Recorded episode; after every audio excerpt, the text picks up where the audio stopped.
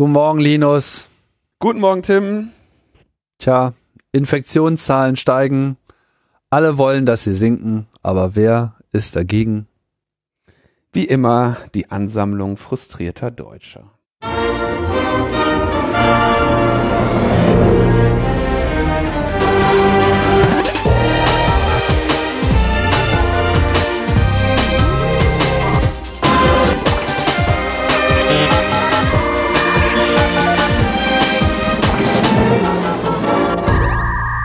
Logbuch Netzpolitik Nummer 372 vom 11.12.20.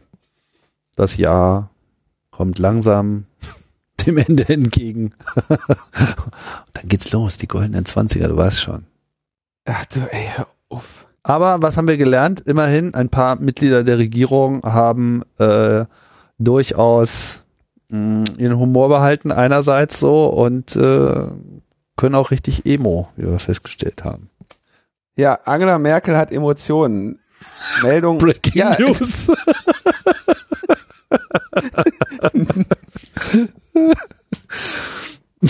ja, ist ja mal was. Ja, da haben wir, kaum sterben 500 Leute am Tag, kommt die Frau durch, ne? Haben wir uns doch direkt vorgestellt. Haben wir doch die ganze Zeit gesagt, dass wir nicht von einer Frau regiert werden können. Die sind viel zu emotional. Tja, Ja. genau. Und äh, das von dir zitierte ähm, Stückchen Bezeichnung ist, äh, kommt von unserem Außenminister. Ja, wer hätte es gedacht? Das hat, hat er sich Wer hätte es gedacht, ja? Angela Merkel hat Emotionen und Heiko Maas hat Humor. irgendwas, was man im Bereich kreativen Humor ansiedeln könnte. Fragt man sich echt, warum das? Also ich, vielleicht ist das auch einfach die ganze Zeit an mir vorbeigegangen und ist schon längst etabliert, aber das ist einfach so die, also das ist einfach die Bezeichnung, ne? Was, also da steht jedem, jeden, jeden dieser dieser Vertreterinnen einfach so was von im Gesicht, ne? Frustrierte Deutsche. Ja, also das ist einfach jetzt der der Begriff, Ja. der ist jetzt so. am Ende immer alle überrascht. Ja. Ich finde das gut. Also sollen die sich mal äh, da locker machen. Das ist, das ist glaube ich, auch, sagen wir mal, generell äh, ein ordentlicher ähm, Umgang. Und ich finde auch so frustrierte Deutsche, das trifft's einfach auch echt ins Mark. Also das ist irgendwie, So. da, da, da, da, da hüpft doch die Weidel schon wieder von einem Bein aufs andere. Weißt du?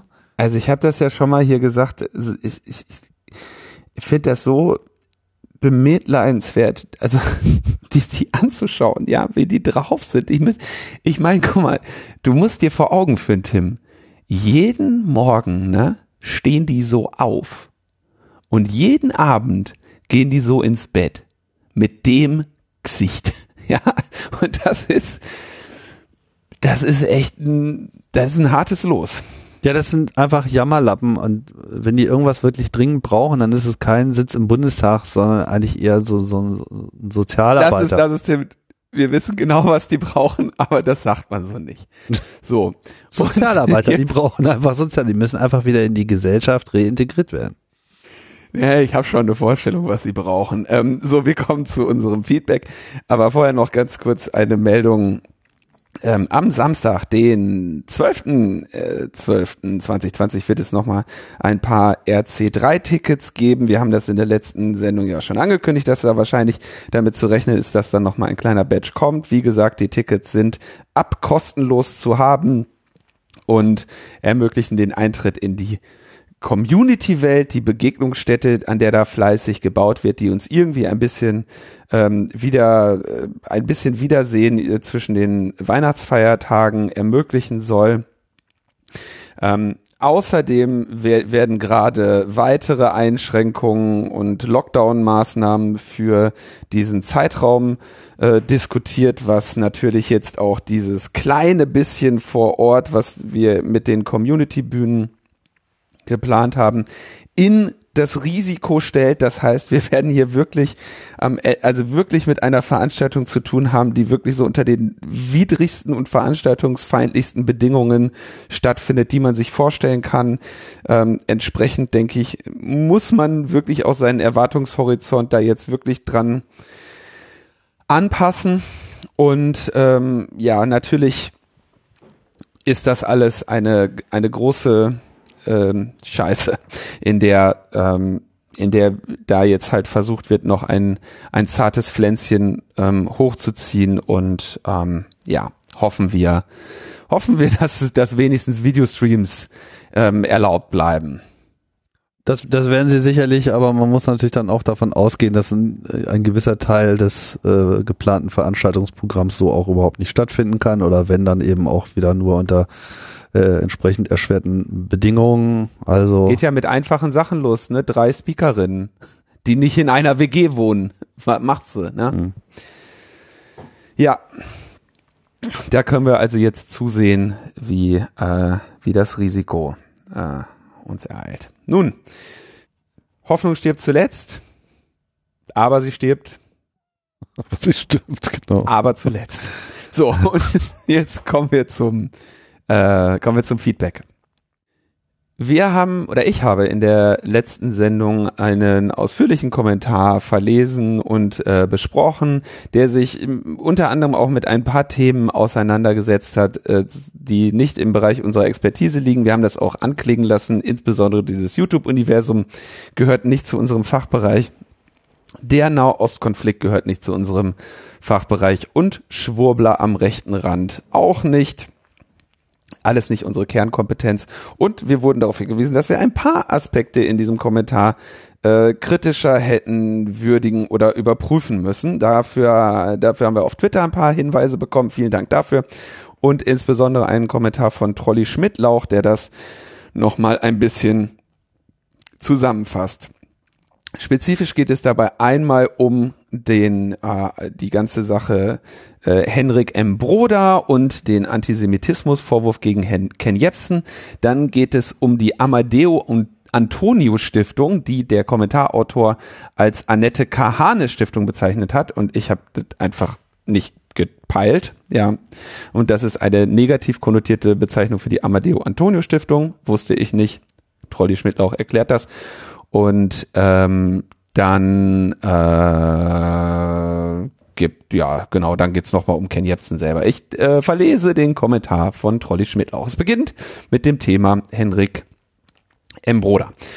Ähm, Zitat. Äh, Ken Jebsens Wirrmail über die Erfinder des Holocausts, die zu seiner Entlassung beim RBB, Rundfunk Berlin-Brandenburg, geführt hatte, ging nicht etwa direkt an Henrik M. Broder, sondern wurde diesem laut eigenen Aussagen von dem eigentlichen Empfänger weitergeleitet. Auch auffällig ist das Framing von Broder und A der Amadeo Antonio Stiftung und B dieser beiden als entgegengesetzte, aber ebenso extreme Pole.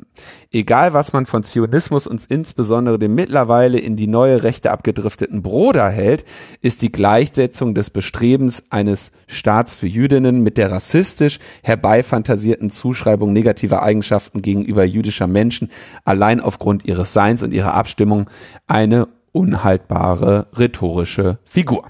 Abstammung. Du hast Abstimmung gesagt. Oh, sorry, Abstammung natürlich. Siehst du, so, so fremd ist mir dieser Begriff. Ne? Meine Seele ist ja rein.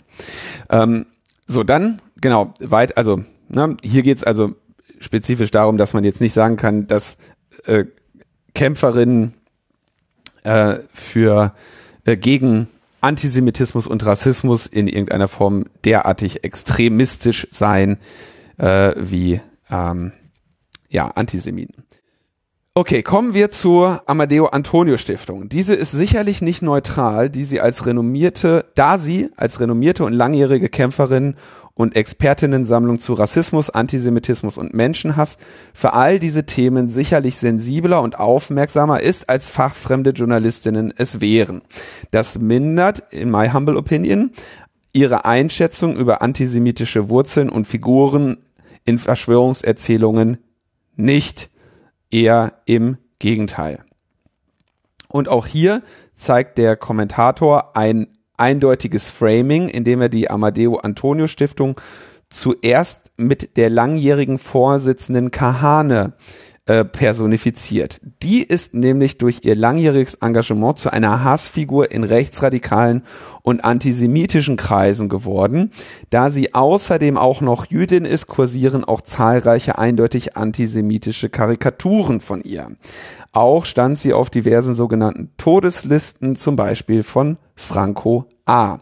Und das sicherlich nicht wegen ihrer Stasi-Vergangenheit, über deren Aufarbeitung ich mir kein Urteil zutraue. Aus sozialwissenschaftlicher Sicht haben die Aussagen der Stiftung zu Antisemitismus auch nichts, wie vom Kommentarschreiber behauptet, mit einer Neudefinition durch die angebliche Israel-Lobby zu tun.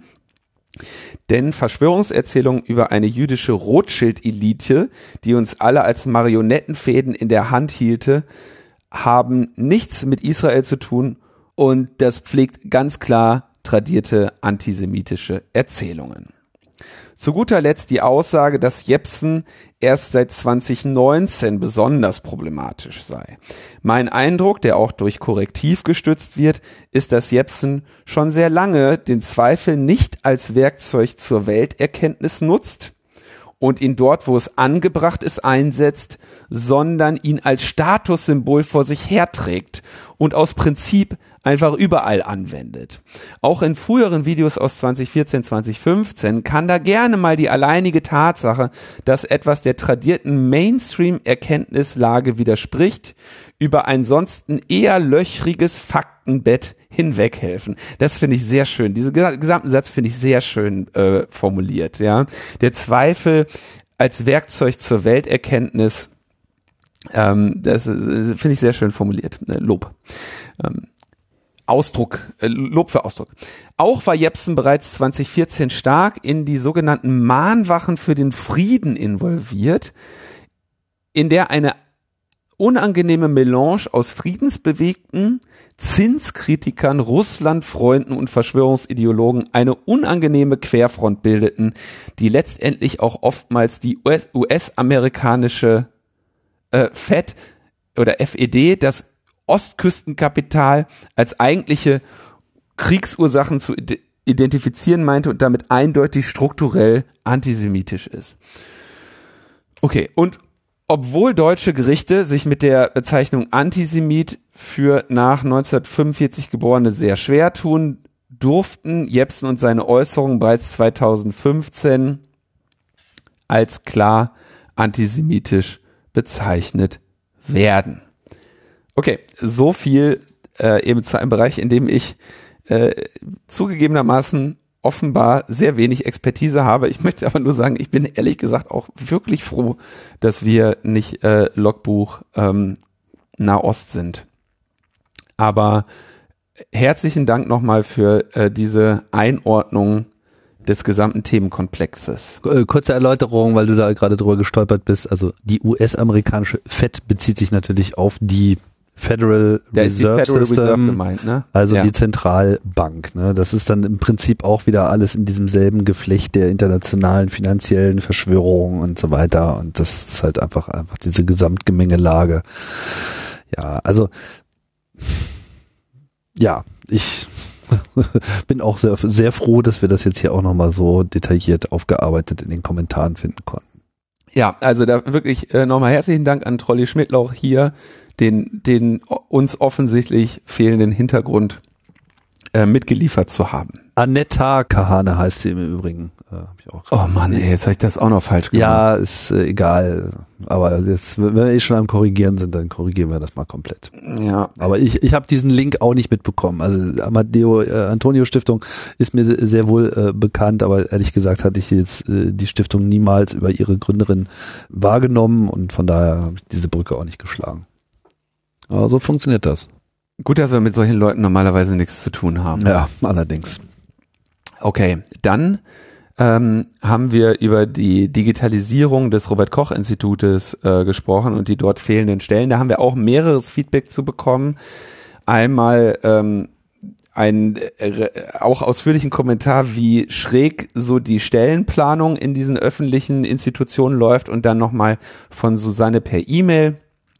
Ähm, die und schrieb, äh, Hallo Linus, hallo Tim, bis vor circa einem Jahr habe ich selbst dort noch als Postdoc gearbeitet und in so mancher Raucherpause mit den IT-Lern über den internen Notstand philosophiert. Ich weiß jetzt nicht mehr genau, aber zu der Zeit, ungefähr 2019, glaub, gab es, glaube ich, für das ganze Institut fünf bis sieben, auf jeden Fall aber unter zehn Stellen für die IT-Infrastruktur. Dabei muss man auch erwähnen, dass diese Menschen auch für Dinge wie Rechnerinstallation und Updates, Softwareanfragen, Hardwarebedarf, hauseigene Webseite und Intranet oder auch das Bereitstellen von Rechenleistungen für diverse Statistikberechnungen und so weiter zuständig sind. Eine Mitarbeit an Projekten ist also nicht denkbar. Allein das dürfte sie schon vollkommen auslasten. Damals stand auch gerade ein institutweites Update auf eine neue Windows-Version an. Okay, das äh, erledigt jede Organisation. das ist das Ende einer jeden Organisation. Das muss man einfach sagen so. Und der Mitarbeiter, mit dem ich damals sprach, meinte, dass es sich um Monate hinziehen würde und man zwischenzeitlich eigentlich alle Rechner ausschalten müsste, die noch nicht geupdatet sind, weil die alte Version nicht mehr unterstützt wird. Der Abgrund ist also tief. Außerdem weiß ich, dass ungefähr zur selben Zeit die Infrastruktur durch ein externes Unternehmen evaluiert wurde. Das Endergebnis, es fehlen mindestens 100 Stellen im IT-Bereich. Die vier Stellen sind also wirklich lächerlich. Tatsächlich wundert mich das aber nicht. Intern existiert nämlich die Problematik, dass es einen hohen Druck gibt, Stellen im Wissenschaftsbereich zu schaffen. Wenn also Geld fließt, dann chronisch immer zu wenig in der Infrastruktur. In der Rechtsabteilung und Finanzabteilung sieht es entsprechend ähnlich düster aus was teilweise Projekte um Monate oder gar Jahre verzögert und zum Beispiel auch beim Datenschutz große Probleme bereitet. Ein weiteres Problem ist natürlich auch die Kon Konkurrenzfähigkeit der Löhne. Es ist zweifelhaft, dass man am RKI mit der Industrie mithalten kann. Immerhin ist eben IT wahrscheinlich nicht wissenschaftliche Arbeit und damit eher bei E11 angesiedelt. E11 ist dann hier äh, TVÖD, ne? Ähm, Tarifvertrag für den öffentlichen Dienst, ähm, wo es so Gehälterstufen gibt und 11 ist, glaube ich, ähm, dann nicht so der nicht so die Basis für äh, Wohlstand äh, folgender Generation. Okay. Äh, anyway, ich dachte, ich trage meine Bits and Pieces mal bei. Wie gesagt, wir haben da viele Klagen aus diesem Bereich und nochmal eine andere Schilderung, wo es dann äh, mit Stellen eher nicht von der Forsch nicht in die Forschung, sondern eher in die Verwaltung ging. Aber ja, sag, halten wir fest, ähm, das Vorurteil scheint sich zu bestätigen, dass ähm, öffentliche Einrichtungen von einer äh, mangelnden Dynamik geprägt sind. Ja, in den Kommentaren gibt's dann dazu auch noch von Annika auch noch eine längere ähm, Schilderung, wie das so mit dieser ganzen Stellenausschreibung funktioniert und äh, es ist nicht dieselbe Behörde, aber so im Prinzip auch hier dasselbe Drama. Gibt es dann externe Firmen, die beauftragt werden, äh, das alles zu analysieren. Die machen dann Vorschlag und am Ende kamen dann irgendwie auch nur vier Stellen bei raus und äh, äh, es hat einfach alles sehr lange gedauert. Und am Ende hat wahrscheinlich nur diese externe Firma irgendein Geld verdient und hätte man die Kohle, die man für diese Firma für die Analyse gebraucht hätte, einfach für die Stellen aufgewendet, wäre äh, schon alles gut gewesen. Oh ja. Ein weiterer äh, Kommentar erreichte uns noch zu dem Thema der Kontaktverfolgung von Lee. Da heißt es ein kleiner Einblick zur Kontaktnachverfolgung. Ich bin Corona positiv. Mich hat dann nach ein paar Tagen das Gesundheitsamt angerufen und mir nach einem vielleicht zweiminütigen Telefonat eine Mail geschickt. An diese sehr kurze Mail war ein Excel-Sheet angehängt ein schlecht formatiertes Excel-Sheet. Hier musste ich dann Name, Adresse, Geburtsdatum, Mailadresse, Telefonnummer, Art der Beziehung, Ort und Zeit des Kontakt etc. Äh, inklusive aller meiner engen und nicht engen Kontakte der letzten Tage eintragen. Es gab nirgends einen Hinweis zum Datenschutz oder weitere Erklärungen. Dann musste ich meine Kontakte Logo unverschlüsselt per Mail dem Gesundheitsamt wieder zurückschicken. Das ist schon sehr bitter alles. Ich finde selbstverständlich ich finde selbstverständlich, dass meine paar Kontakte und ich in Isolation und Quarantäne sind, aber ein mies formatiertes, unkommentiertes, unverschlüsseltes Excel-Sheet führt bei mir erstmal zur Schnappatmung und ich kriege dank Corona Tagen eh schon schlecht Luft. Ja, also solche, solche Berichte finden sich vielfältig im, im, im, im Netz. Also immer die Stories mit so, ich äh, habe mir Corona eingefangen und hier ist meine Geschichte mit der Corona-Warn-App und oder dem Gesundheitsamt. Da ist glaube ich, auch schon alles geschildert worden, was irgendwie schiefgehen kann. Ja. Ist, ist schwierig hier wieder den, den Finger äh, irgendwo äh, hinzuzeigen. Sicherlich kann man ihn in die Wunde legen. Äh, Gerade die Gesundheitsämter, ich hatte auch bei UKW auch schon mal so eine äh, Sendung über so ein Open Source Projekt, was aus einem dieser Hackathons hervorgegangen ist, die dann auch gerade versucht haben, gerade für diese Kontaktverfolgung dann einfach Workflows, äh, webbasierte Workflows zu machen, ne? sowohl intern, um das nachzureichen und ich glaube auch für solche äh, Dateneinsammlungen. Kann man alles besser machen, aber derzeit ist es halt einfach ein Wildwuchs.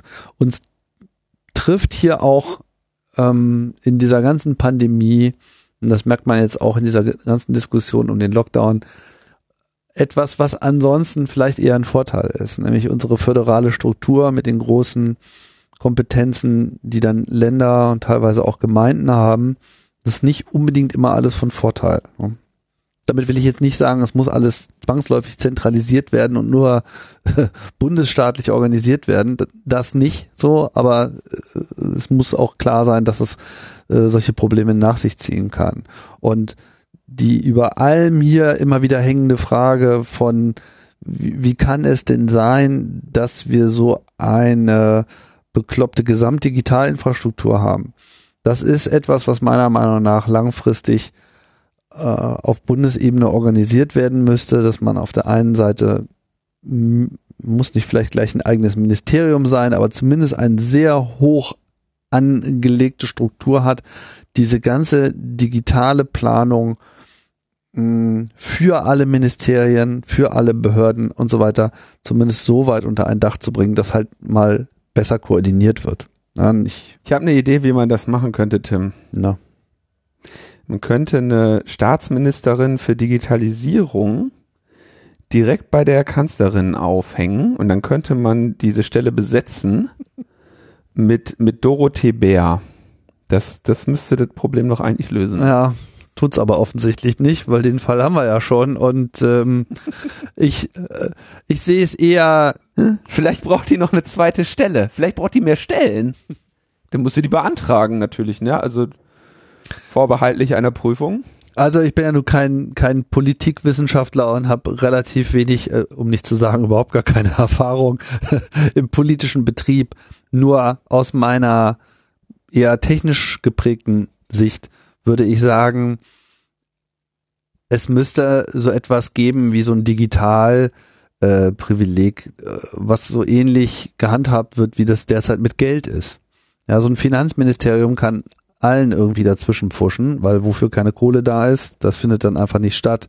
Und wenn es äh, ein digitales Ministerium gibt, was halt sagen kann, ach, ihr plant hier irgendwelche Großprojekte, ihr wollt hier für insert your favorite project hier, Autobahn, Maut, tralala, äh, neue Organisation, Gesundheitsämter und so weiter. Ihr wollt da was machen, dann sind hier die Prozesse, wie wir das Ganze vereinheitlichen und wir können immer schauen, guck mal, da haben wir doch schon was und da ist doch das für zuständig und hier wird äh, die gemeinsame Infrastruktur geplant. Nicht nur was so die Sicherheit betrifft mit BSI, sondern eben auch einfach die sonstigen funktionalen Einheiten. Das muss nicht zwangsläufig dann automatisch besser funktionieren, aber all das nicht zu machen, führt eben zu diesen zahlreichen Insellösungen, die dann alle vor sich hinschmoren und äh, auch nicht mehr richtig supported werden. Wir hatten das ja schon tausendfach mit der E-Mail und all diesen ganzen anderen Fails und äh, hier die dieses Anwaltspostfach und so, wo, wo man sich einfach immer wieder fragt, sag mal, wo, äh, habt ihr da keine Kompetenz? Und die Antwort natürlich ist so, nein, haben wir nicht, weil wir sind irgendwie hier das Ministerium für äh, Justiz und das ist halt einfach nicht unsere äh, Kernkompetenz. Und diese Kompetenz müsste eben zentral in der Bundesregierung einfach verankert werden, dass man sagen kann, so, okay, habt, ihr habt alle das Problem, dass Dinge digitalisiert werden müssen, genauso wie alles mit Geld versorgt werden muss. Wie, ko wie koordinieren das mal? Wir bauen auch Projekte auf. Wir stellen auch, was weiß ich, sicher, dass Open Source Systeme, auf die wir dann setzen wollen, dann auch entsprechend am Leben erhalten werden, mitfinanziert werden, aufgebaut werden, vielleicht überhaupt auch erstmal gestartet werden ähm, ja, und kritische Infrastruktur äh, da auch ansetzen kann. Und dann kann das langfristig ein, ein Weg sein. Wird nicht alle Probleme lösen, aber so wie es jetzt ist, wird halt einfach überhaupt gar kein Problem gelöst. Du hast es gerade Digitalprivileg genannt. Ich glaube, dass äh, der richtige Begriff wäre Digitalvorbehalt. Also so eine Art, ja, richtig. Ne, das muss, ist zustimmungspflichtig ja. Und ähm, ne, also der hätte quasi Kompetenz. Und ich habe da mal gedacht, so oh, Digitalvorbehalt, hat das eigentlich schon mal jemand gefordert? Ja, der Bundesverband äh, digitaler Wirtschaft zum Beispiel hat das ähm, äh, gefordert. Spezifisch das, was du gerade sagst. Ja, also sämtliche Gesetzesvorhaben, die die digitale Wirtschaft betreffen, bei der Digi designierten Digitalministerin Dorothee, Dorothee Doro, de Bär, Doro de Bär, äh, die äh, bekannte Fußballtorwartin, nein, ähm, Dorothee Bär äh, laufen müssen. Und ähm, natürlich, du hättest das jetzt ja noch ausgeweitet äh, auf eben auch die äh, Digitalisierung von Verwaltung und äh, Government.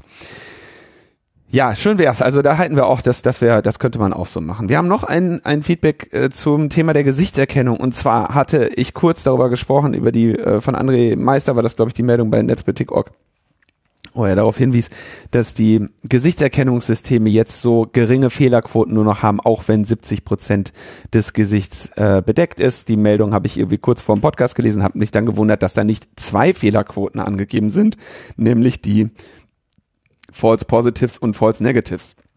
Und das hat uns Andrea, Andreas erklärt. Andreas. Kurzer Hinweis bezüglich der Quo Fehlerquote bei der Sicht Gesichtserkennung. Die 5% Fehlerquote waren hier die falsch negativen. Wenn man die falsch positiven auf 0,001% fixiert, also einen von 100.000.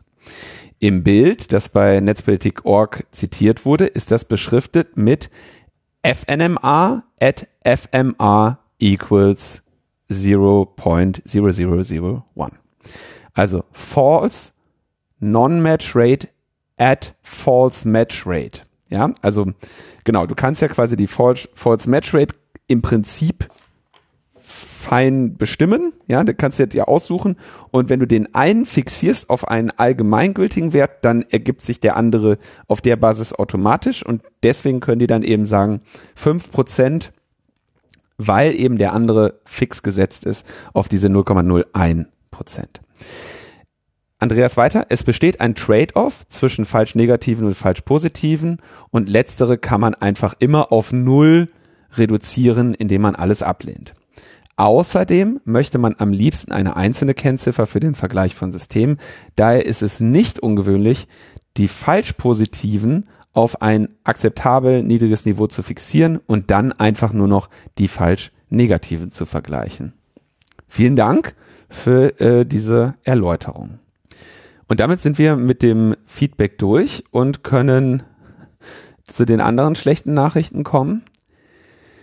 Wobei so schlecht sind die jetzt gar nicht. Also wir haben ja hier, also mal gucken, wie schlecht die sind. Gehen wir, gehen wir der Reihe nach durch. Also das erste ist die äh, Terrorist Content Online Regulation hat jetzt den Trilog abgeschlossen und ähm, also der diese Verhandlungen zwischen Parlament und Kommission und da gibt es vier entscheidende Ergebnisse.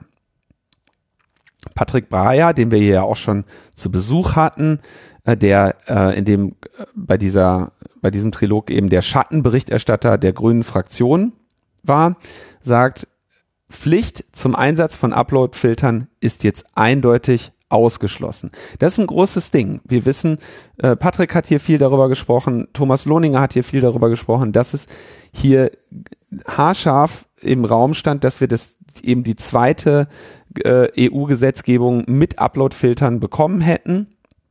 Aber das Parlament hat an seiner Position festgehalten, dass, und zwar jetzt muss man, das ist so krass, über welche Begriffe die sich ähm, ähm, auseinandersetzen, dass eben keine proaktiven Maßnahmen vorgeschrieben werden, sondern spezifische Maßnahmen. Und diese spezifischen Maßnahmen müssen nicht notwendigerweise automatischer Natur sein, sondern lediglich angemessen. Na, also wenn du sagst, es muss proaktiv sein, klar, das heißt, das muss aktiv von sich initiativ sein. Und wenn du aber sagst, sie müssen spezifisch und angemessen sein, dann lässt sich daraus eben nicht, lassen sich daraus auch andere Maßnahmen als Upload-Filter ableiten. Ähm, zum Beispiel ein großes Moderationsteam kann das, kann diese Anforderungen erfüllen. Also Upload-Filter-Pflicht zumindest abgewendet, was nicht heißt, dass nicht große Plattformen trotzdem Upload-Filter verwenden. Aber kleine Plattformen haben zumindest eine Alternative. Genau, genau. Dann, es gibt eine kurze Löschfrist. Ja, das ist krass. Ja. Anbieter müssen deutlich schneller auf äh, Entfernungsanordnungen reagieren als vorher. Ähm, und zwar binnen einer Stunde. Ähm, da gibt es aber dann Ausnahmen für kleine und nicht kommerzielle ähm, Plattformen. Wenn du also jetzt irgendwie eine Privatperson bist oder ein Community-Projekt. Ähm, kurz nochmal zu dieser Löschfrist. Das gilt eben für Löschanforderungen und die sind auch grenzüberschreitend möglich. Ne, das Beispiel, was wir hier mal hatten, war, dass dann im Prinzip ähm, ja, was weiß ich, Orban in ganz Europa irgendwelche Sachen äh, löschen lassen kann. Allerdings kann ein Land einer solchen Anordnung widersprechen. Und es gibt einen präzisen Anfechtungsweg für die betroffenen Parteien, um hier diesem Mittel ähm, oder einem Missbrauch dieses Mittels auch einen Rechtsweg ent, entgegenzusetzen. Das klingt also auch danach, dass hier ein bisschen Ratio ähm, eingekehrt ist. Ähm, und jetzt gibt es natürlich das große Thema, ne, was musst du alles machen, um eben Sanktionen auszuweichen, weil es wird ja trotzdem, es werden ja trotzdem Sachen schiefgehen, ne? Und dann musst du ja letztendlich so, also Sachen schiefgehen im Sinne von, da ist dann terroristischer Inhalt länger online geblieben wurde und so weiter. Aber damit du eben in dem Fall nicht sanktioniert wirst, musst du eine Reihe an Vorkehrungen treffen. Zum Beispiel müssen deine Nutzungsbedingungen ausdrücklich die Verbreitung terroristischer Inhalte verbieten, weil wir ja wissen, Terroristen halten sich an wenig, aber die Nutzungsbedingungen sind heilig. Und du musst einen äh, gesetzlichen Vertreter benennen. Ähm, und dann gibt's eben Geldstrafen, wenn das nicht der Fall ist. Darüber entscheiden aber dann die EU-Länder selbst. Bei systematischen oder anhaltenden Verstößen, anhaltenden Verstößen können da bis zu vier Prozent des Jahresumsatzes an Strafe anfallen. So, aber jetzt gibt es eben diese Ausnahmen für Anbieter, die aus technischen oder betrieblichen Gründen einer Löschanordnung nicht innerhalb von einer Stunde nachkommen können. Zum Beispiel private Webseitenbetreiber zur Nachtzeit. Äh, die sind dann eben nicht von, von Geldstrafen betroffen. Da sind wir gerade nochmal davon gekommen. Ja. Aber auch wir müssen wahrscheinlich jetzt hier leider, tut uns leid, ne? Aber wir müssen unsere Nutzungsbedingungen, müssen jetzt eben ausdrücklich die Verbreitung terroristischer Inhalte verbieten, weil, na, wir wissen, die Nutzungsbedingungen sind selbst Terroristen heilig. Tja. Das ist also, ich meine, da muss man wirklich sagen, also diese ganze Terrorist Content Online Regulation oder Terrorist Online Content Regulation, Terek, das war ja ein großer Kopfschmerz. Na, und tja, hier sieht man eben, okay, es gab jetzt hier eben Bemühungen, dem da das Schlimmste zu verhindern. Und ich lese das jetzt mal so, dass das hier gelungen ist. Na, Patrick Breyer ist natürlich nicht zufrieden.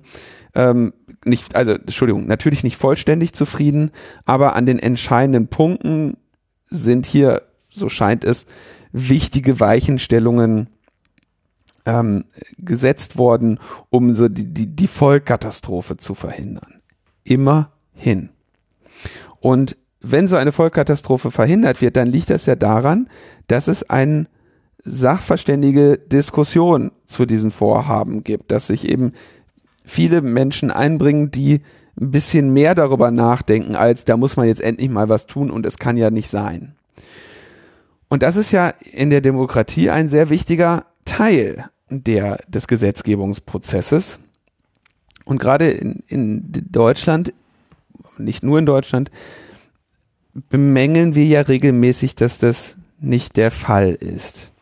Wenn wir uns so einen Gesetzgebungsprozess anschauen, ähm, gibt es dann irgendwie so einen Referentinnenentwurf, der wird dann irgendwann letztendlich von der Regierung in das Parlament herabgereicht, äh, da die ähm, Regierung in Tateinheit mit der ähm, mit den größten Fraktionen oder der großen Koalition agiert, sind ab diesem Moment keine großartigen Veränderungen mehr zu erwarten. Ich war ja selber schon äh, mehrere Male als Sachverständiger Vertreter des Chaos Computer Clubs in solchen Bundestagsausschussanhörungen, na, da gehst du dann in, was weiß ich, zum Beispiel in den Innenausschuss und sagst, pass mal auf, an dem, was hier vorliegt, ist das und das und das, ähm, ja, vielleicht Unsinn, das und das verbesserungswürdig und hier sind die Empfehlungen, wie man da noch was dran machen könnte. Und dann wird gesagt, äh, danke, vielen Dank, äh, spannend, spannend, was Sie hier erzählt haben. Leider sind Sie aber der Sachverständige der Opposition und wir haben jetzt keine Zeit mehr. Insofern, ähm, Danke, tschüss. So.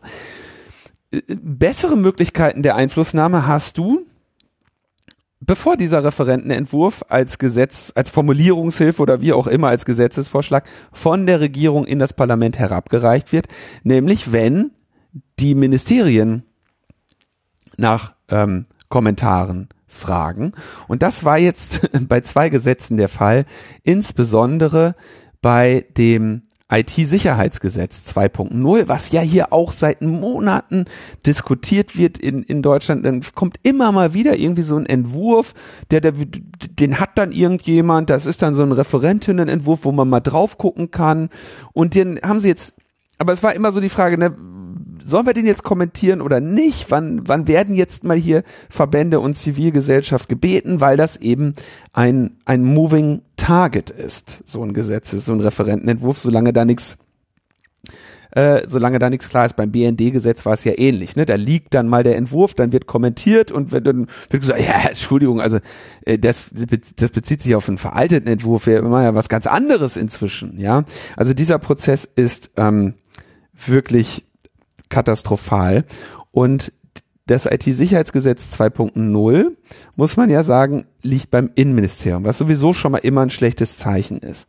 Und da würde ich mal in Erinnerung rufen an dieser Stelle eine kleine Äußerung über das Selbstverständnis und das Arbeitsverständnis von Horst Seehofer, die wir an dieser Stelle vielleicht mal kurz einspielen können, Tim. Äh, da äußert sich Horst Seehofer vor Journalistinnen über ähm, ein Gesetzesgeb Gesetzgebungsvorhaben und wie er es geschafft hat, das ohne große Diskussion ähm, vielleicht einzubringen. Und er redet da wahrscheinlich ein bisschen zu äh, offen darüber, wie man denn als Innenminister oder als Innenministerium so ein Gesetz reinkriegt und was er von der Beteiligung der Zivilgesellschaft hält. Das Gesetz nennt man Datenaustauschgesetz. Ganz stillschweigend eingebracht, wahrscheinlich deshalb stillschweigend, weil es äh, kompliziert ist. Das erregt nicht so, dass ich, ich habe jetzt die Erfahrung gemacht in den letzten 15 Monaten, man muss Gesetze kompliziert machen, dann ist es, äh, fällt es nicht so auf. Wir machen nichts Illegales, wir machen Notwendiges.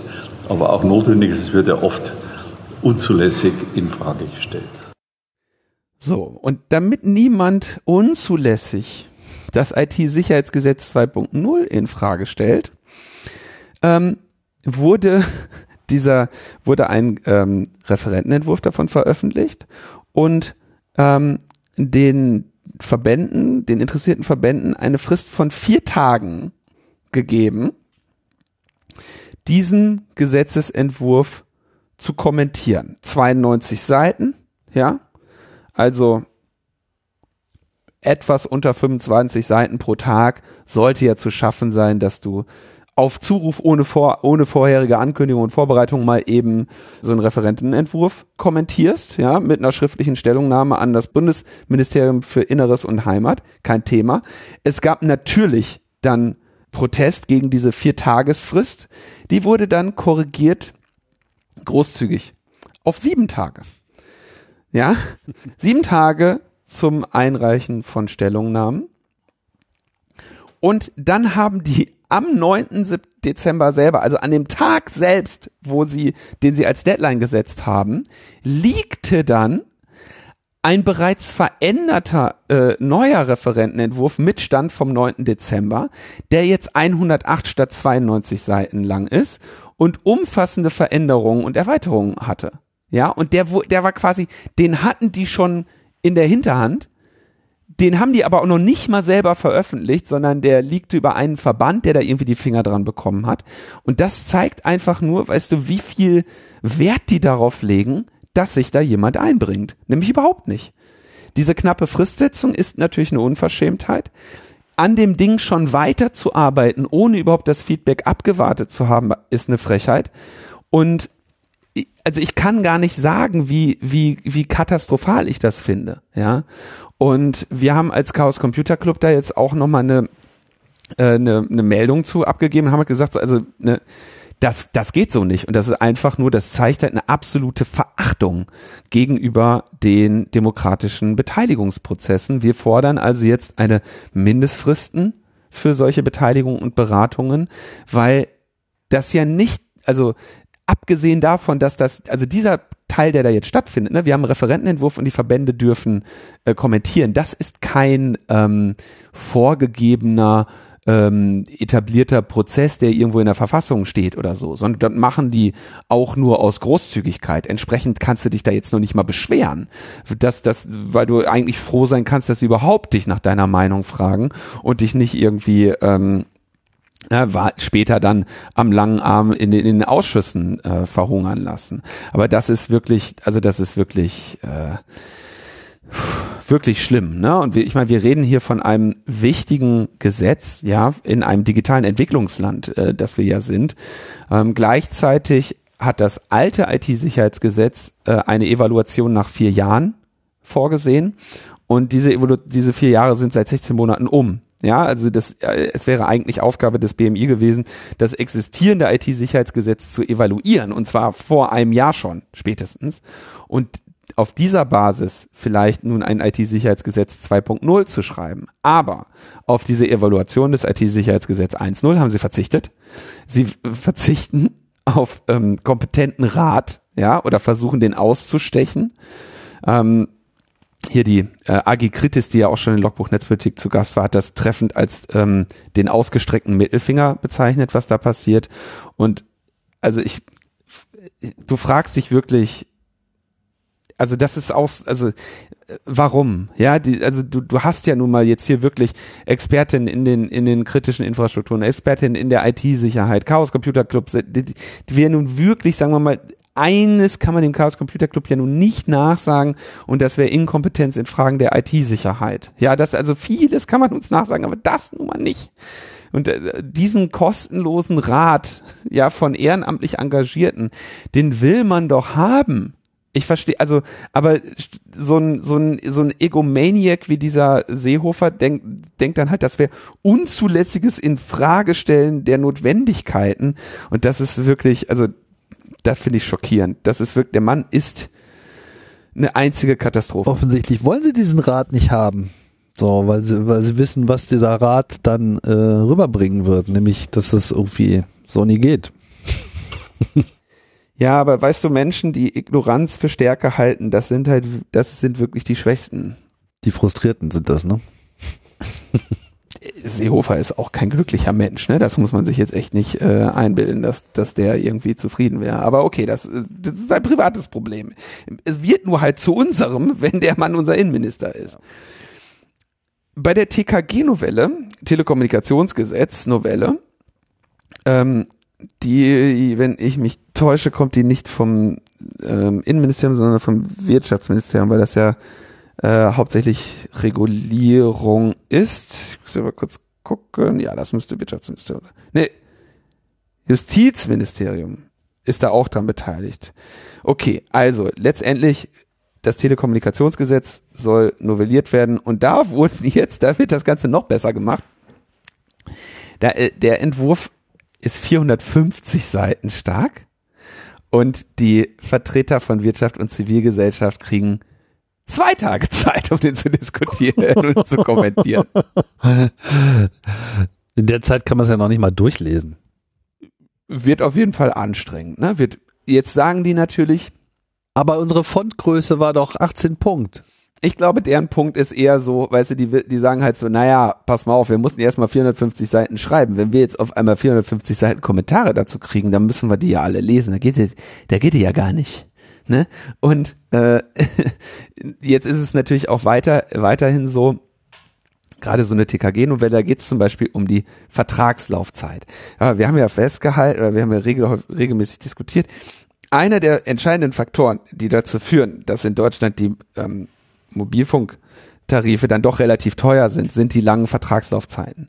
Die nämlich einfach diesen Preisdruck durch Konkurrenz unter den Anbietern verlangsamen. Ja, wenn die Vertragslaufzeit nur ein Jahr ist, dann guckst du dich eben jedes Jahr nach einem neuen Vertrag um. Mit anderen Worten, die haben für einen Anbieter stehen spätestens nach einem Jahr oder spätestens nach zwei Jahren im Prinzip alle Verträge wieder zur Disposition der muss sich bemühen, konkurrent, äh, konkurrenzfähig zu bleiben, während das eben, wenn es zwei Jahre sind, ist es eben fast vier Jahre, bis alle Verträge wieder zur Disposition gestanden haben. So, jetzt wird in diesem TKG-Gesetz wird gesagt, ja, also man kann jetzt irgendwie die zwei Jahre behalten, ja. Anbieter müssen aber auch Verträge mit nur einem Jahr anbieten. Aber wenn du einen mit nur einem Jahr machst, dann dann darf der nur höchstens 25 Prozent teurer sein. Das ist auch irgendwie so. Was? Danke. Stark, oder? Er darf nicht mehr als 25 Prozent teurer sein. Also er darf ja. auch noch teurer sein, weil er ja nur ja, er Jahr darf teurer sein. Super. Ja, aber nur nur ein Viertel. Oh. Ist ja, ist ja Totaler Witz so. Totaler Witz. Also, ne, aber wahrscheinlich haben die sich nämlich gesagt, nee, ihr müsst den gleichen Vertrag auch mit, mit ein Jahr Laufzeit anbieten. Und dann haben die, dann haben die Anbieter gesagt, ja, alles klar, dann machen wir halt ein Jahr, aber doppelt so teuer. so, du kannst auch nur ein Jahr Vertragsbindung haben, musst halt das Doppelte bezahlen. Und da wird die Regierung jetzt sagen so, nee, nee. Dafür, dass du den Vertrag nach einem Jahr kündigen können möchtest, darfst du höchstens 25 Prozent mehr pro Monat bezahlen. Alles andere ist eben nicht mehr zu rechtfertigen. Also komm, da kannst du doch vergessen, ja.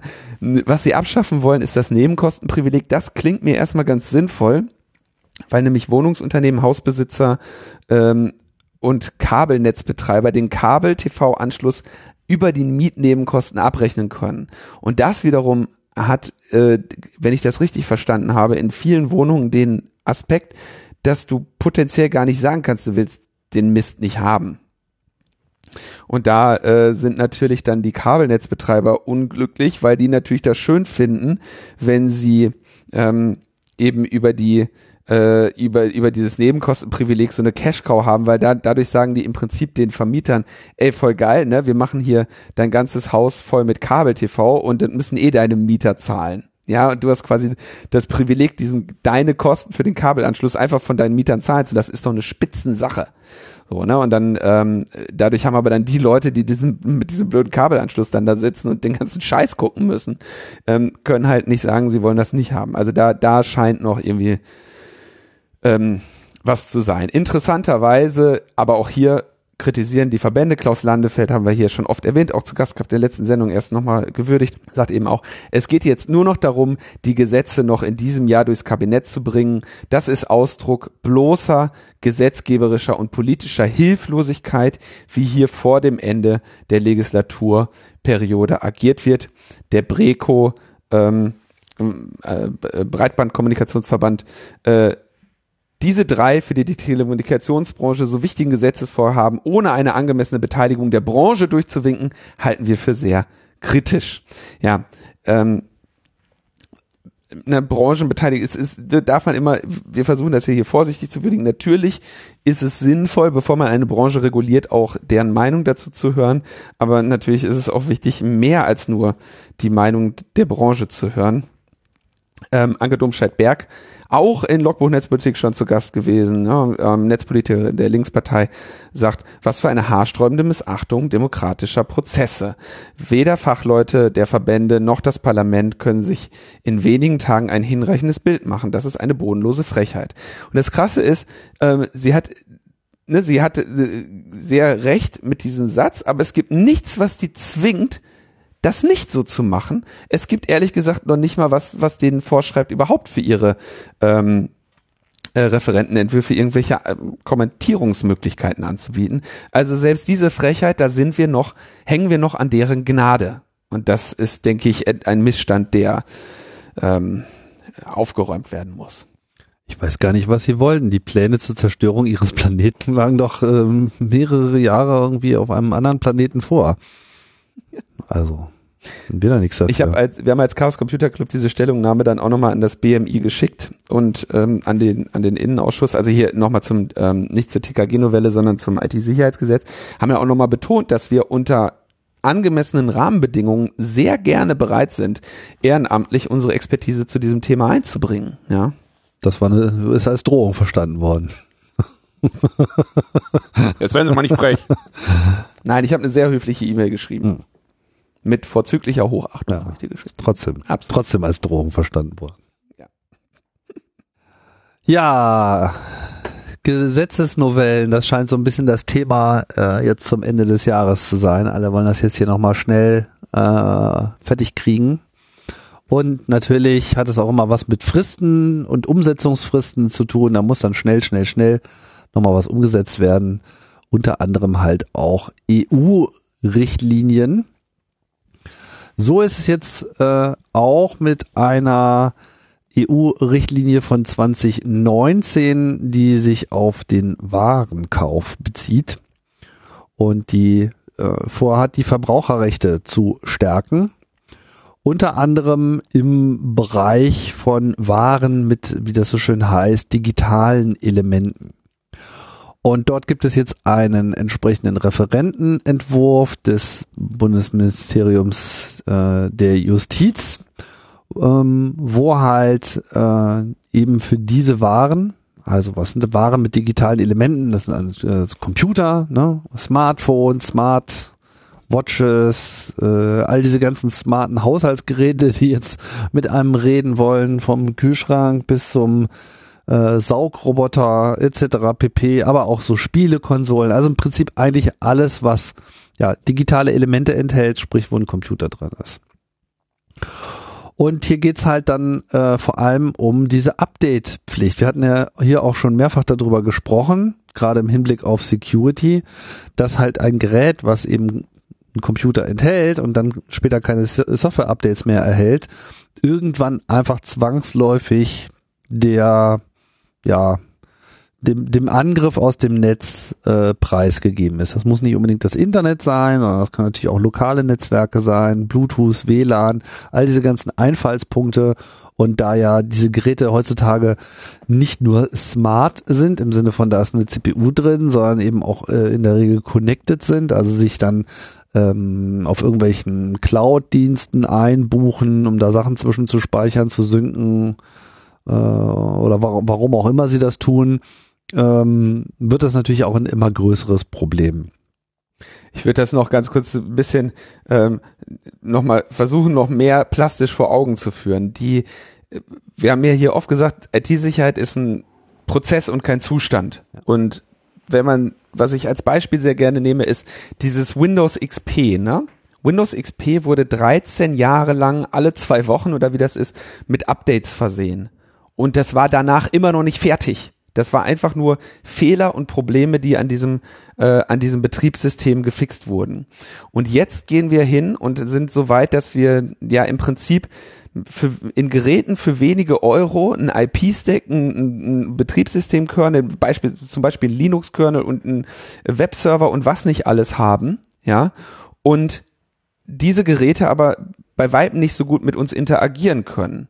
Und dieses Thema, dieses Problem Computer, der gepflegt werden muss, das ist jetzt nicht mehr nur ein Gerät im Haus, sondern das sind bald potenziell vielleicht einfach alle Geräte, weil du heute kein, keine Steckdose mehr kaufen kannst ohne WLAN, keine Glühlampe ohne WLAN und überall in diesen Dingern eben Software läuft und die braucht Pflege.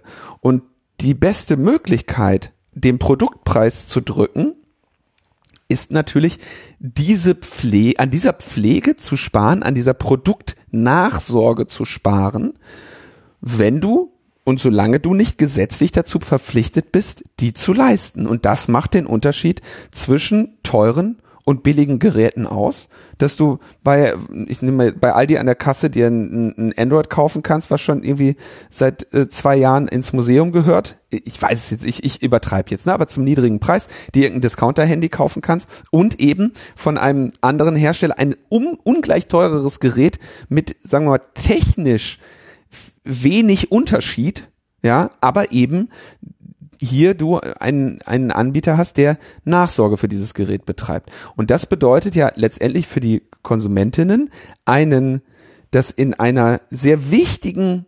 Geräte-Qualitätsdimension ein Race to the Bottom stattfindet. Und solange es dort keine einheitlichen Vorschriften gibt, werden eben Anbieter immer versuchen, an dieser Stelle zu sparen. Ja, als wären eben, als wären Sicherheitsgurte im Auto nicht vorgeschrieben. Ja. Insofern ist jetzt interessant mal zu schauen, was diese Update-Pflicht jetzt so abdeckt. Hier ist davon die Rede, dass das ähm, sich auf alles bezieht, was beim Kauf eines Gerätes vorinstalliert war oder auch nur zum, beim Zeit, zum Zeitpunkt des Kaufes versprochen wurde und äh, eine erweiterte Komponente davon ist. Das bezieht sich also vor allem so auf Apps, die man dann später auf dem Smartphone runterlädt, die ja technisch betrachtet so erstmal nicht ausgeliefert werden. Ne? Aber du kaufst so deinen Staubsaugerroboter und dann hat er halt eine App und diese App ist quasi ja integraler Bestandteil dieses äh, Produktes, zumindest für die ganzen Halsversprechen, die das Ding so von sich gibt. Das hat natürlich dann auch ganz interessante Auswirkungen auf äh, darauf, was ist denn eigentlich vorinstalliert? Also wenn du jetzt zum Beispiel so einen Fernseher kaufst, äh, so ein Smart TV, dann kommen die ja dann in der Regel auch so mit äh, vorinstallierten Sachen für, keine Ahnung, Third-Party-Streaming, also Netflix natürlich oder Disney Plus, so die ganzen großen Sachen, Apple TV Plus und diese ganzen Dienste. Hat YouTube drin, der Fernseher hat YouTube drin. Genau, so, ne? Und in dem Moment, wo das also vorinstalliert ist, würde dann eben auch sich diese Update-Pflicht darauf beziehen. Gut, kann man jetzt sagen, bei diesen großen Anbietern ist es eben kein Problem, aber in dem Moment, wo jemand sich eben auch auf diese bevorzugte Ebene katapultieren lässt, entweder qua eigener Popularität oder eben indem man sich äh, in so ein Produkt mit einkauft, dann äh, würde natürlich dann auch diese Update-Pflicht greifen. Klingt jetzt alles erstmal sehr schön, gibt aber auch noch ein Problem, denn in diesem Referentenentwurf ist kein konkreter Zeitraum vorgegeben, ähm, der jetzt sozusagen gelten soll. Also wie viele Jahre gilt denn jetzt sozusagen das äh, tatsächlich? Und ähm, das ist mir jetzt hier auch noch so ein bisschen unklar. Ähm, hier wird davon gesprochen, dass von Zeiträumen ausgegangen wird, die ein Verbraucher als angemessen ansehen kann. also da könnte ich mir, gibt es glaube ich sehr unterschiedliche Meinungen dazu. Ne? Ähm, also kommt es letzten Endes auf den Kaufvertrag und damit das konkrete Angebot äh, an.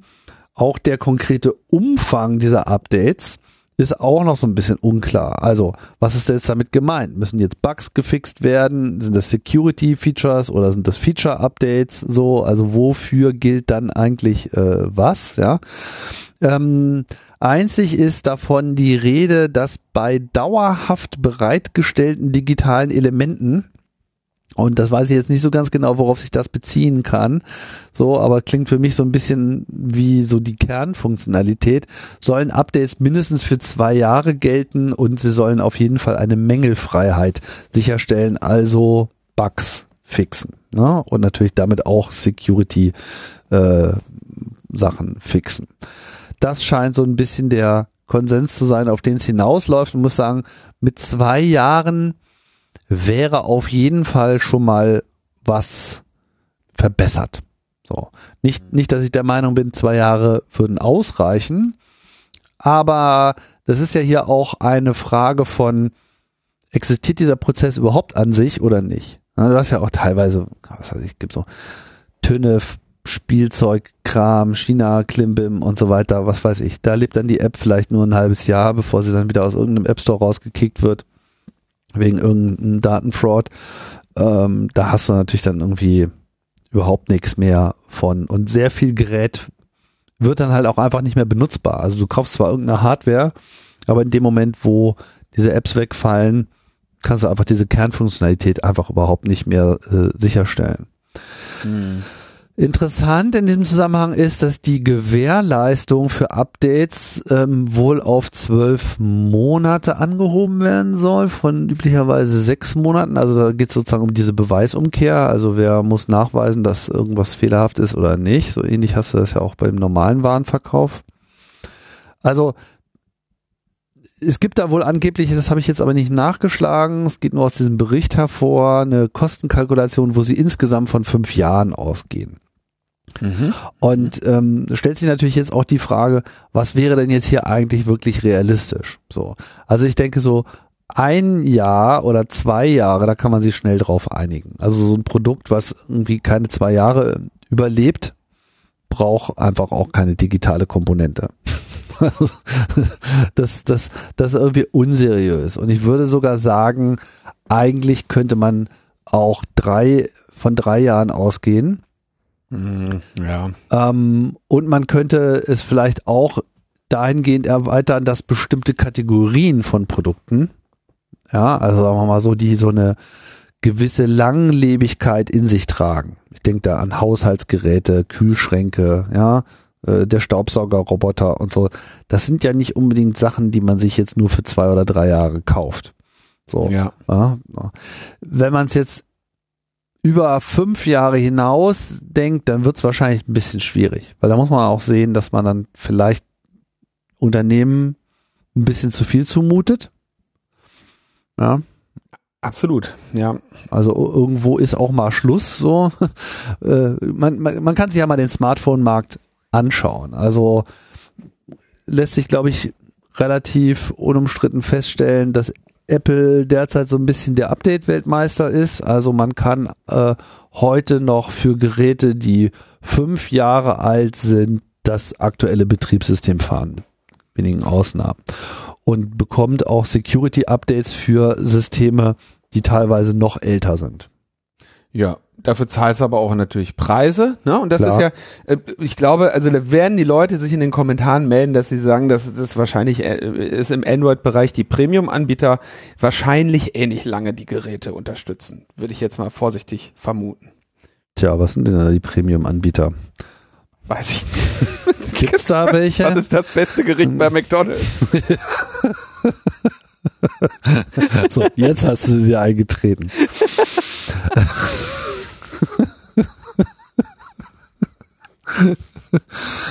Ich wollte doch nur darauf hinaus,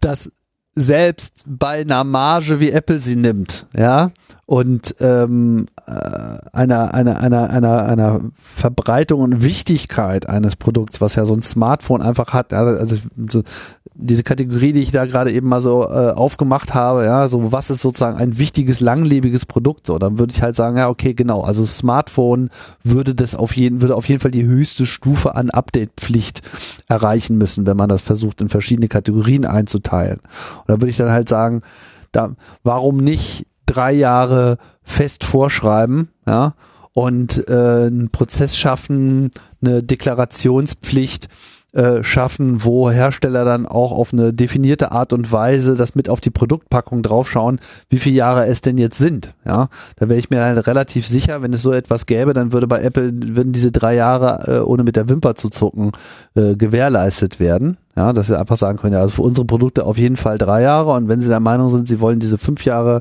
Schwelle auch äh, vertraglich zusichern, dann steht da halt auch noch eine fünf drauf.